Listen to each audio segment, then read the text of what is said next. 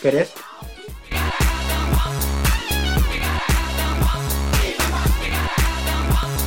Hola a todas, a todos y a todes. Bienvenidos a un nuevo episodio de Estación Nerdolandia, después de que nos hicimos la rata con la Gisela. Una semana. Sí, sí. Pero ya nos extrañábamos, ¿o no? Sí, boludo, mal. Bueno, fue una semana complicada la semana pasada. Eh, Para ambos. sí, sí, sí, para ambos. Y encima yo anduve atacadísimo de la alergia. Sigo un poco con eso, por eso esta voz de, de que tengo un pollo acá. Creo que digo, creo que me acercaré un poco y ayudaré a ese muchacho a hacer algo de provecho esta mañana. muchacho de provecho. Pero bueno, es alergia, no es otra cosa. No es coronavirus, pero, pero puede ser. Guess what, bitch? Coronavirus! Coronavirus! No, es la época, es la época. Yo zafé. Eh, me levanté con el ojito cerrado, con este ojo más cerrado. Pero, pero nada, en una, en una época las resufría esta estación. Hace bastante que por suerte no. Bueno, vamos a arrancar este episodio porque tenemos un- bastantes cosas para, para charlar, así que más vale que vayamos directo al grano.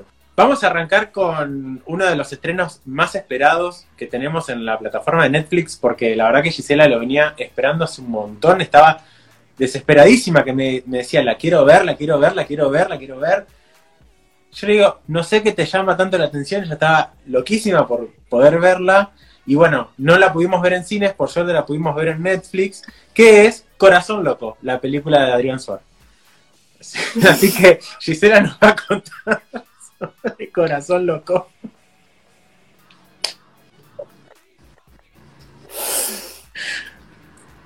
Pobre gente.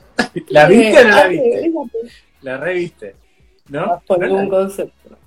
¿Y eso que tenías tantas ganas de verla, boluda? Me, me olvidé. Se me pasó. Con tantas cosas que venían. Qué raro que se me pasó. Aparte, Suar me encanta cómo trabaja. Yo no puedo creerlo, boludo. No, no. Impensado que yo mire una película de esas. bueno, no, claramente no vamos a hablar de Corazón Loco, quédese tranquilo.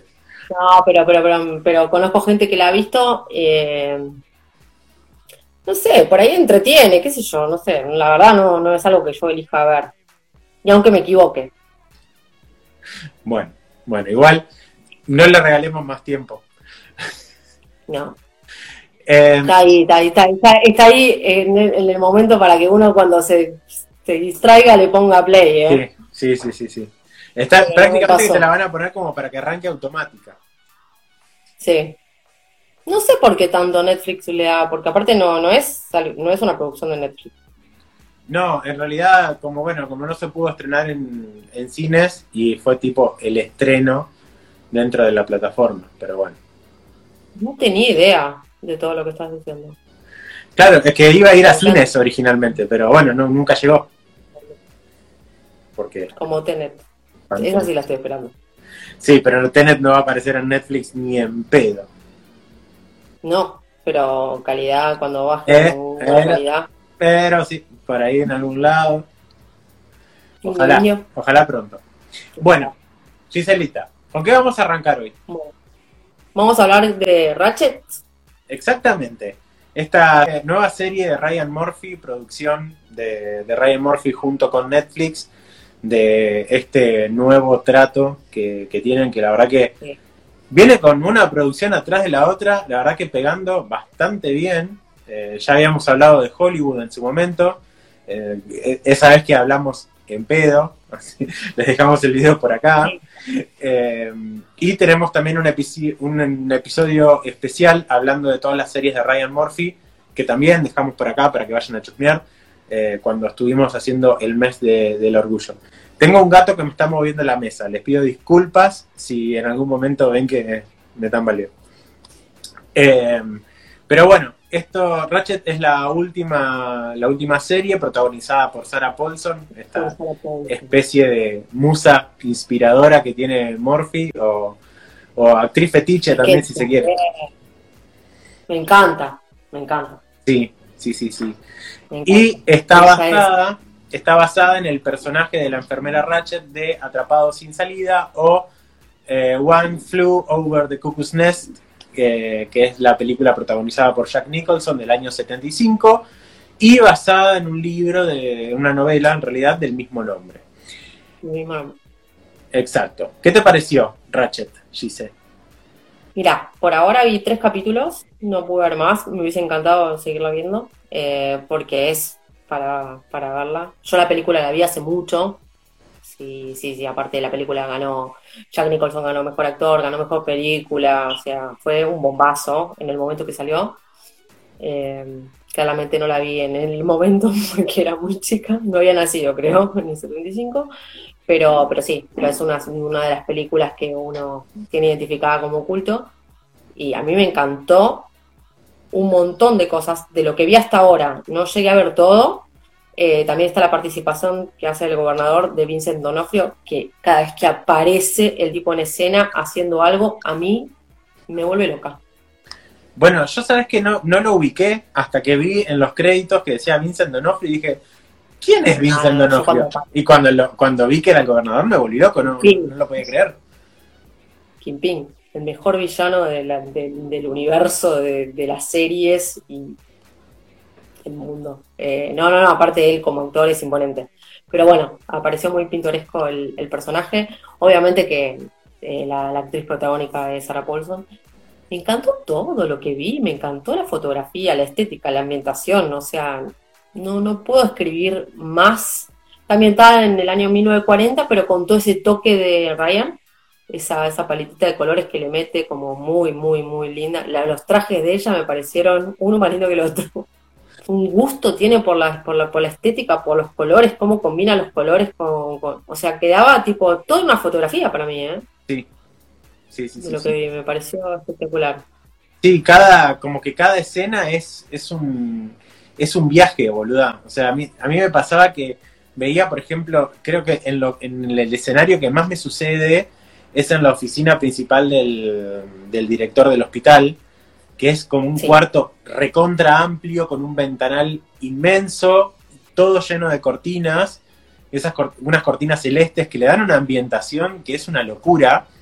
Y hay una escena que sucede Todo. a la noche donde se, se abren las puertas como de esta oficina y entra toda la luz y viene justamente eh, la enfermera caminando, qué sé yo, y se proyecta la sombra, ¿no? Me pareció una locura en, en dirección, impecable. fotografía total, tiene una estética recontra, recontra cuidada.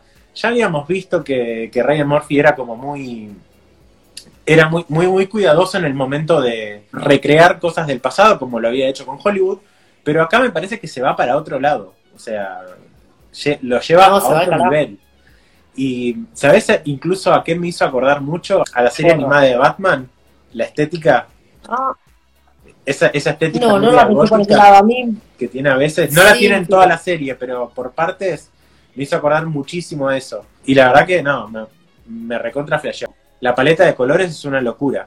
cuando va el auto de ella, Sí, por ese sí. paisaje, la... No, no, no, me enloqueció. O sea, creo que la tracé la escena para verla de vuelta porque me pareció una locura.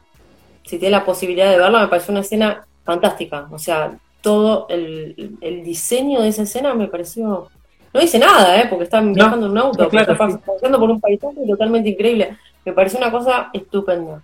Sí, No, a mí me hizo acordar a American, a capítulos de American Horror. sí, también tiene, tiene mucho tono de eso. Eh, Tiene Es como- tono. es como No. si fuese un spin-off de, de American Horror Story, parece. Sí, sí, sí, sí, pero con una estética un poquito más, mm, más pulida.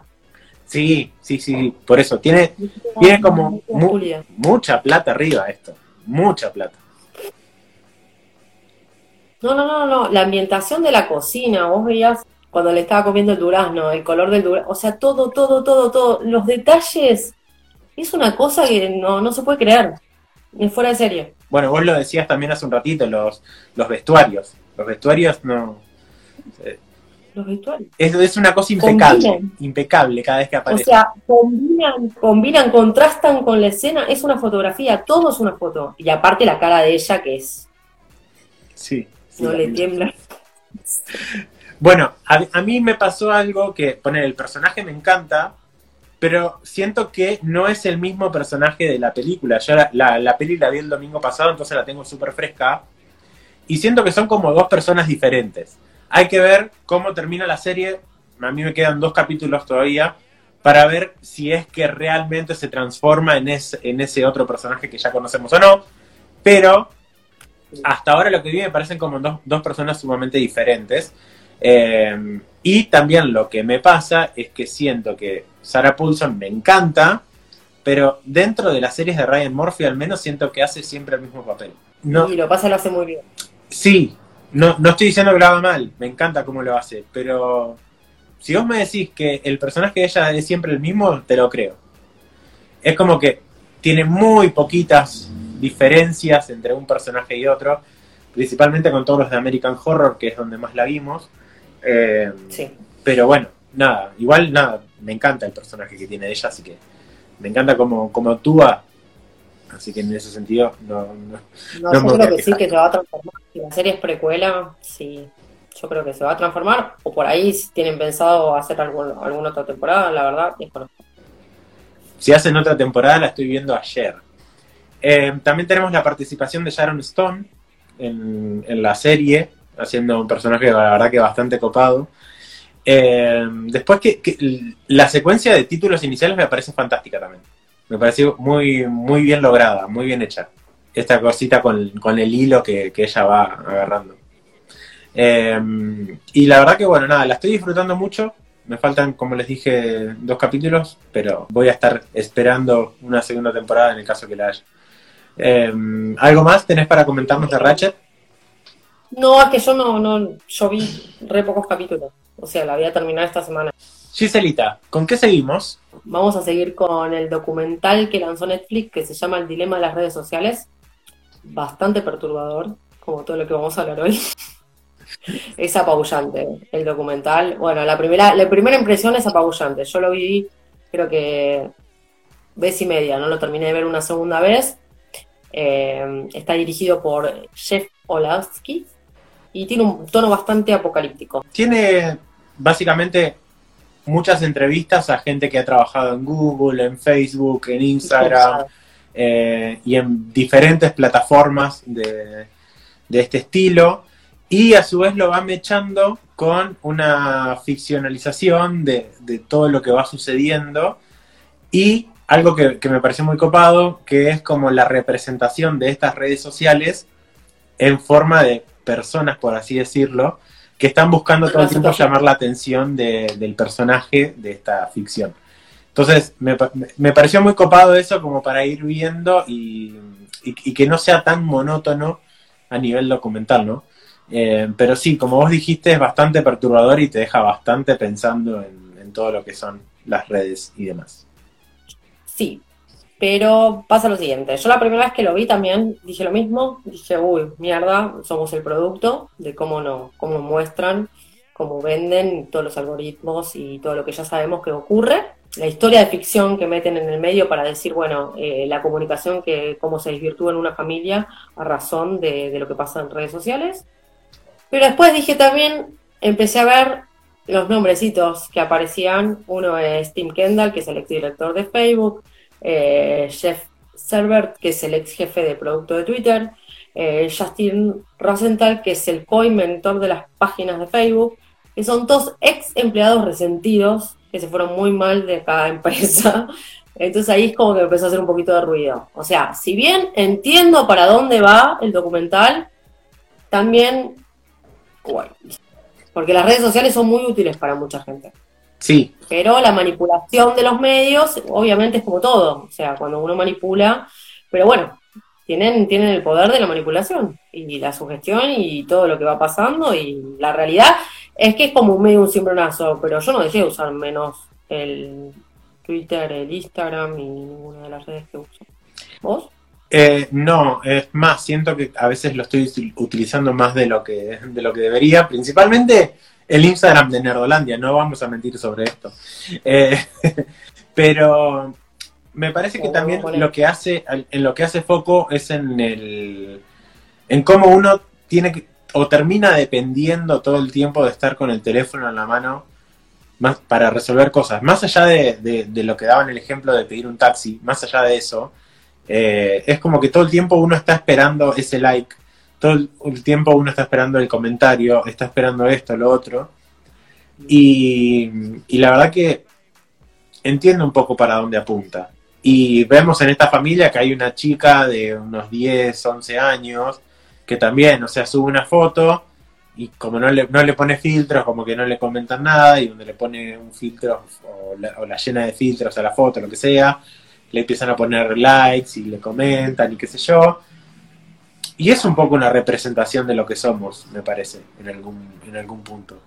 Y claramente no es que dije, hoy voy a cerrar mis redes sociales, no, ni en pedo. Pero, pero sí es como que dije, bueno, hay una, una especie de concientización a nivel de todo lo que estamos usando. De hecho, estaban los hijos de una de las entrevistadas y los pibes tenían capaz que, no sé, le usaban el teléfono tres horas por día, porque era lo que tenían la pantalla prendida. Y es mucho tiempo, estar tres horas metido ahí en Instagram, scrolleando, o sea, qué sé yo. Eh, pero bueno, nada, me parece que hay que usarlos a nivel conciencia. Si yo te soy sincero, a mí me pasó una vez que quería buscar una dirección, me la habían mandado por, por una imagen, ni siquiera estaba escrita. Y, y la, la leí en voz alta para recordarla y buscarla en, el Maps. Y cuando la fui a abrir el Maps, puse la primera letra de la calle y me apareció la dirección completa. Entonces, que no- después no nos digan que los teléfonos no se escuchan porque es mentira. No, no, no, eso lo dicen claramente. Aparte, cuando hacen toda esa parte de ficción, te muestran, che, bueno, ahora vamos a mandar una publicidad, bueno, ahora hagamos esto, ahora mandarle like a esta con tal y tal persona. Es como que está todo el tiempo eh, en presencia de, de que, nos es- que nosotros somos el producto. Sí. O sea, porque ¿a qué apunta las redes sociales? Que todo el tiempo te van a tratar de vender cosas, porque, bueno, necesitan eh, generar. Entonces, ¿de qué forma generan? Es eso, sabiendo qué perfiles y a qué perfiles les generan cada cosa y a qué perfiles le venden qué cosas. Entonces, cuanto más tiempo uno pasa, o sea... Y yo lo veo, lo veo constantemente, o sea, cómo, cómo puede ser que, que te dé lo que te gusta, ¿entendés? Yo tengo, yo te digo siempre, tengo mi lupita llena de perros y de gatos, porque me la paso mirando videos de perros y gatos. La mía es de chongos, boludo. También hay, pero perros y gatos predominan. Y la, y la de Nerdolandia son todos superhéroes. Claro, bueno, sí, a mí en Twitter me tira todo, todo lo que... Facebook la cerré directamente, o sea, la- ni la uso. Y... Nada, después las redes son un poco eso. A mí lo que más me choqueó por ahí es eh, en los casos que son más vulnerables, que están más vulnerables a la red, porque a nosotros que nos puede llegar a hacer. O sea, ya sabemos que no quieren vender, que no quieren que nos están escuchando, si hablamos de esto, ya sabemos. Entonces uno se lo toma de otra manera. Pero eh, escuché a una de las psicólogas, porque hablan muchos psicólogos dentro del documental, que había como un síndrome de disforia de no sé, no me acuerdo el nombre, de por el Snapchat, por el uso del Snapchat, que la gente quería cambiarse los rostros como el Snapchat. Una locura. Bueno, en la serie Years and Years, perdón, eh, mostraban justamente que había una, una chica que, bueno, no sé, la tecnología había avanzado tanto que los filtros, en lugar de que vos los veas en el teléfono, se te hacían en la cara y vos en el teléfono simplemente te sacabas la foto. Eh, pero vos, no sé, la, gente que te veía en la calle te veía con el filtro puesto. Eso es una locura. Eh, y de, hecho, este personaje después contaba que se quería ser trans. Y la familia, bueno, dice, bueno, no te preocupes, te apoyamos, no entendemos mucho, pero sabemos que las cuestiones de género son, son diferentes. No, no, dice ella. Quiero ser transhumana, quiero pasar mi mente a, una, a una computadora, quiero, quiero ser una persona virtual. Ya claramente nos estamos yendo a un extremo, pero, pero bueno, me, me hizo acordar a eso. Y Years and es una serie que hablamos en nuestro capítulo de las mejores series de 2019, que dejamos por acá. Pero sí, es una, una serie que la verdad que, una, perdón, un documental que vale la pena verlo. eh, entenderlo y tomar cada uno lo que, lo que necesita de ahí y tener, para que, más, más que nada como para una cuestión de, precauciones, ¿entendés? Y de decir, bueno, está bueno saber esto para saber hasta dónde puedo llegar a- con, con el uso del telefonito. cerrando con todo esto, para mí el documental cumple con abrir el paraguas, aunque quede todo de manera muy superficial, y que después cada uno de los usuarios decida qué hace con toda esta información. Exacto. Me parece como que es un poco eso, es la, la- o sea, la- las formas de la que las empresas monetizan y todo eso es negocio. O sea, eso no es algo que tiene que, que llamarte la atención y decir, bueno, es negocio y obviamente que, que la- las aplicaciones salen dinero y que, bueno, obviamente que cada vez que la tecnología avanza, nosotros vamos atrás de ellos. Antes era el Photoshop, ahora son los filtros de Instagram, o sea, son más accesibles.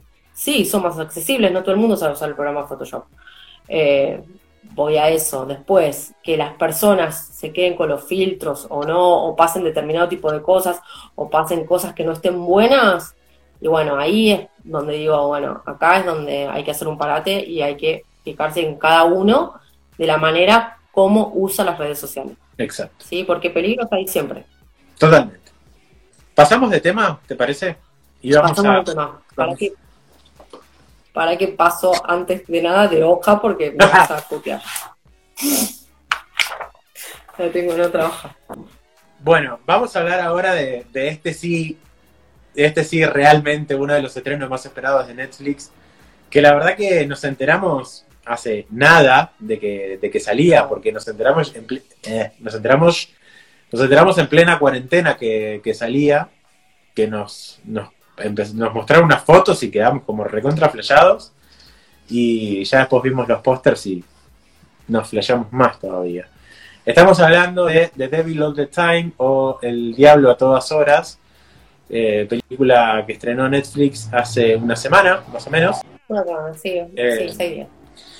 Y bueno, protagonizada por Tom Holland, Bill Skarsgård. Harry Melling, que es el, el primo de Harry. Jason Clark. Sebastian Stan, Drew Starkry o algo así. Elisa Skaffen. Mila Wasilowska, que es la de Alicia. Robert Pattinson. eh, ¿Sabías que está producida por, por Jake Gyllenhaal? Sí, sí, sí, lo, lo vi en el, con los títulos y dije, ¿what? Está dirigida por Antonio Campos y la película es una película de suspenso psicológico, bastante gótico, Sí, sí, vendría a ser dentro del género. Está basada en una novela del mismo nombre de, del escritor Donald Ray Pollock. Y bueno, el productor es este, este chico no muy conocido, Jack Gyllenhaal. Más, más o menos. Sí, además el, el autor del libro es el que hace el relato en la película. El- o sea, la voz en off que se escucha es del, del La autor voz libro. no, exactamente, a eso iba y me olvidé. No, me, me ganaste. El, el relator es el, el autor del libro, que es el que más o menos tranquiliza un poco la situación. Porque yo la verdad que cuando la empecé a ver, ya con el nombre, decís el diablo, te va a aparecer el diablo. y la realidad es que, nada, yo la vi bastante perturbada porque es un género que no disfruto mucho, que digamos. No disfruto el terror psicológico, pero este es suspenso psicológico. Sí, sí, sí. Es bastante, bastante fuerte la peli. Bastante Sí, fuerte la peli. de hecho, no sé qué te pasó a vos, de, no sé, yo lo vi a Tom Holland fumando y dije, ¿qué hace este chico fumando? Tiene 15 años. Me- como que, Tom Holland me encantó. Me pareció espectacular el papel, ese pibe es sí, sí, sí, sí. La actuación que más destaco son dos, de todos, porque la verdad que me gustan eh, bastante todos, pero la actuación que más destaco es la de Tom Holland, pero Sí. por lejos. Me gustó mucho Jason Pattinson, obviamente me encantó.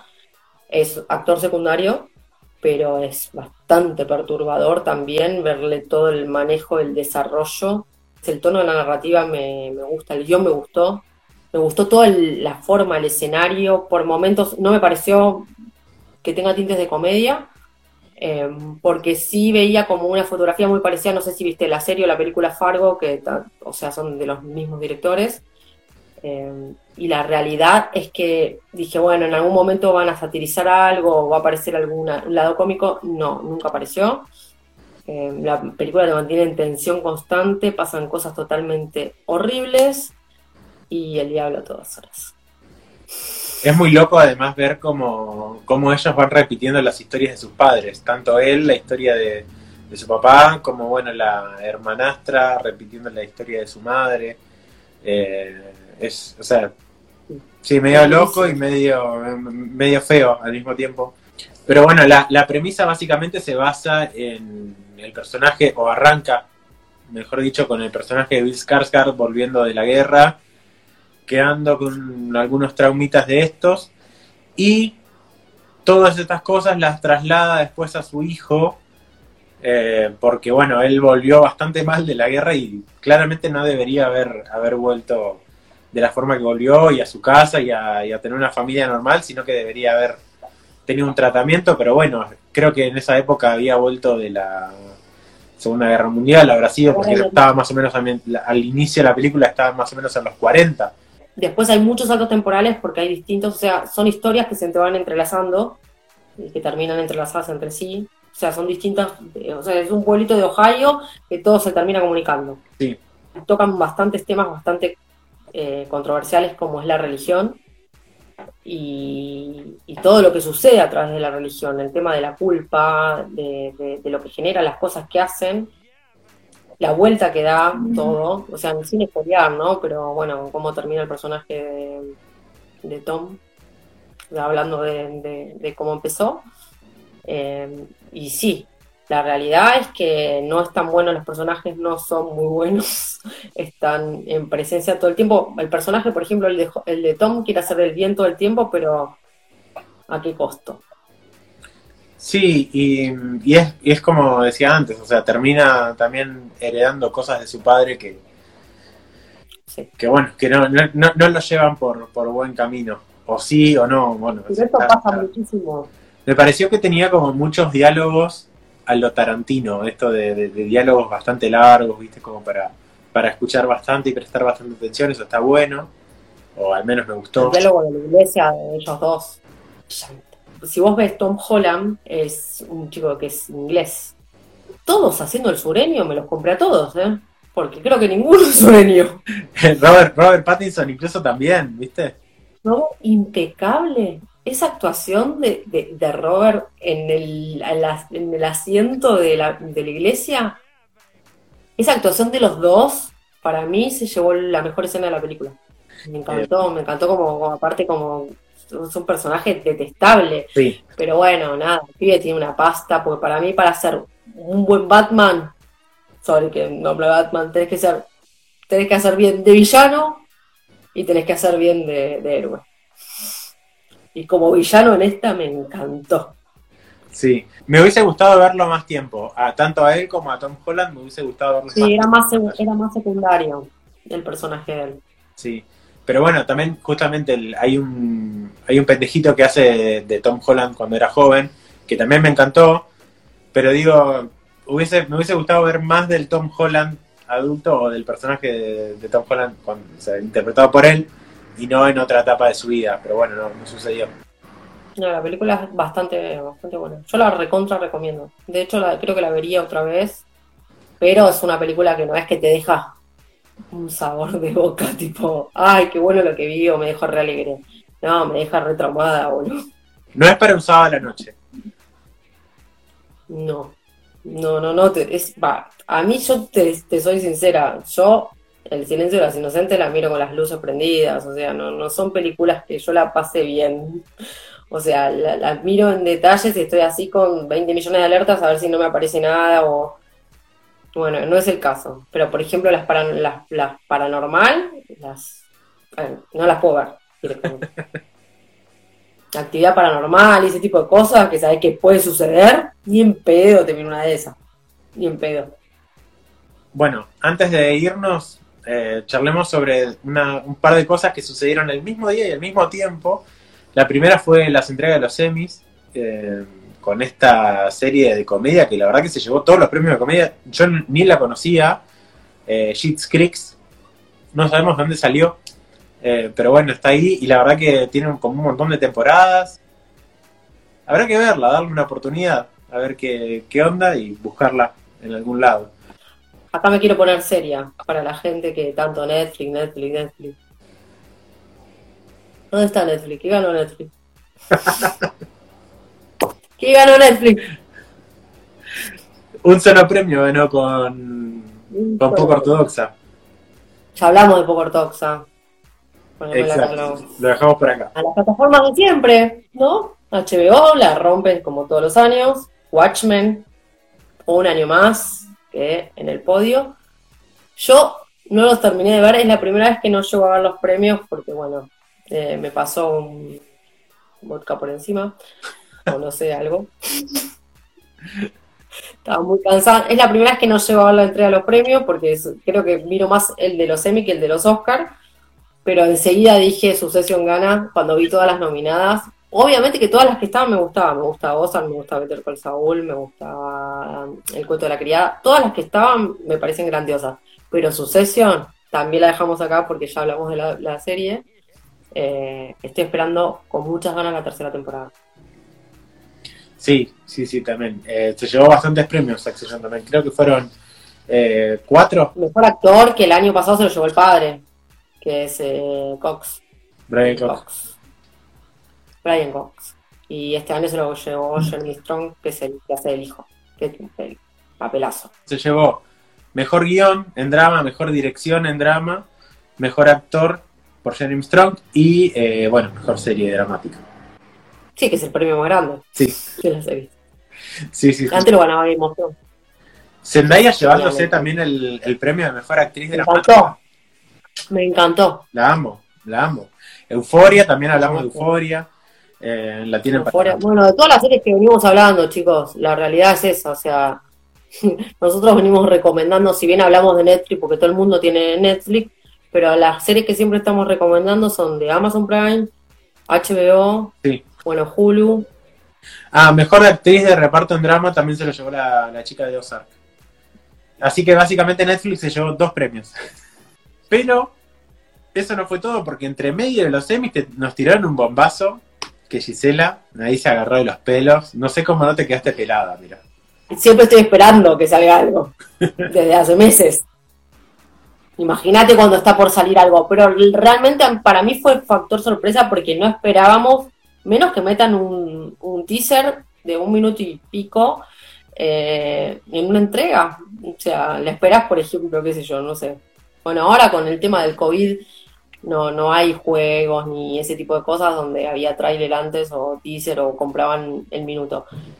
Pero no estábamos esperando nada de Marvel. Para mí fue el factor sorpresa más que nada.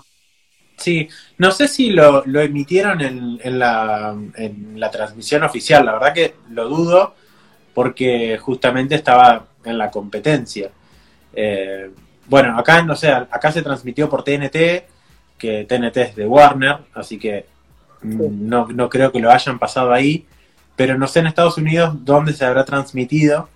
Eh, no, no sé si lo- tal vez lo pasaron en, en- en aire en Estados Unidos en ese momento, la verdad que lo dudo, porque generalmente se- se- los trailers salen con eventos de otro tipo, como el Super Bowl o cosas así, pero... Claro. Pero bueno, no- bueno, en este momento no tenemos ese tipo de eventos. Claro. Pero bueno, al menos lo pudimos ver. Eh, ¿Qué te pareció ese trailer? O sea, era tanto lo que uno extrañaba ver algo de Marvel que a mí me encantó. Pero a mí lo que más me, me alucina es, bueno, primero que tiene toda la sitcom de los 90. Sabrina, Hechizada, me aparecen un montón de cosas. El papel de Agatha ya lo ve, me encanta. Eh, La actriz me encanta a mí también. Es- es- esa actriz me vuelve loca. Me parece que todavía Wanda no sé si sabe o no sabe o está como perdida o que Agatha está queriendo que ella invente esa realidad porque tiene ese poder. Pero bueno, todas esas cosas son divagues que pueden llegar a estar como no, porque esto va a conectar con la película de, de Doctor Strange y no sabemos si va a ser House of Fame o cómo van a meter ahí las cosas. La verdad, no tenemos idea, es mucho más eh, las, las especulaciones que hacemos nosotros los fanáticos con respecto a eso que lo que realmente puede suceder, porque Marvel suele trolear siempre con los, con los teasers, con los trailers, con todo. Sí, Te va dando así a cuenta gotas. Y, y nada, bueno, sí, sí, a mí me encantó los trajes originales de los cómics, que lo que grité. A ella ya la habíamos visto, pero a él no. Pero los dos juntos. Bueno, eh, vamos cerrando, ¿te parece? ¿Vamos cerrando? Sí. ¿Dónde pueden ver o escuchar este episodio, Giselita? En YouTube y en Spotify como Estación Nordolandia. Y si les gustó el video, denle like, compártanlo, suscríbanse. No se olviden de eso. Sí, exacto. Toquen la campanita para notificaciones, así le dicen, che, Estación Nordolandia subió un video, lo tenés que ver, guachín. Suscríbete, bocho.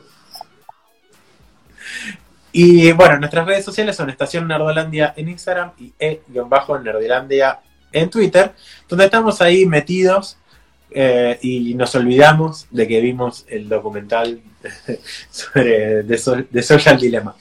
Eh, nada, nos vemos la próxima. Hagan la tarea, pórtense bien y sean felices. La próxima también tenemos cosas, co- cosas copadas que salen esta semana, ¿eh? Eh, exacto, sí. Enola Holmes se estrena mañana Bien. o ayer, depende cuando, cuando estén viendo esto. Eh, para cuando lo estén viendo va a estar estrenada seguro.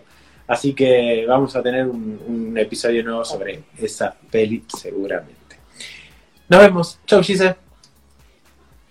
Chau, Sebi. Government, let me tell y'all motherfuckers something. I'm telling you, shit is real. Shit is getting real.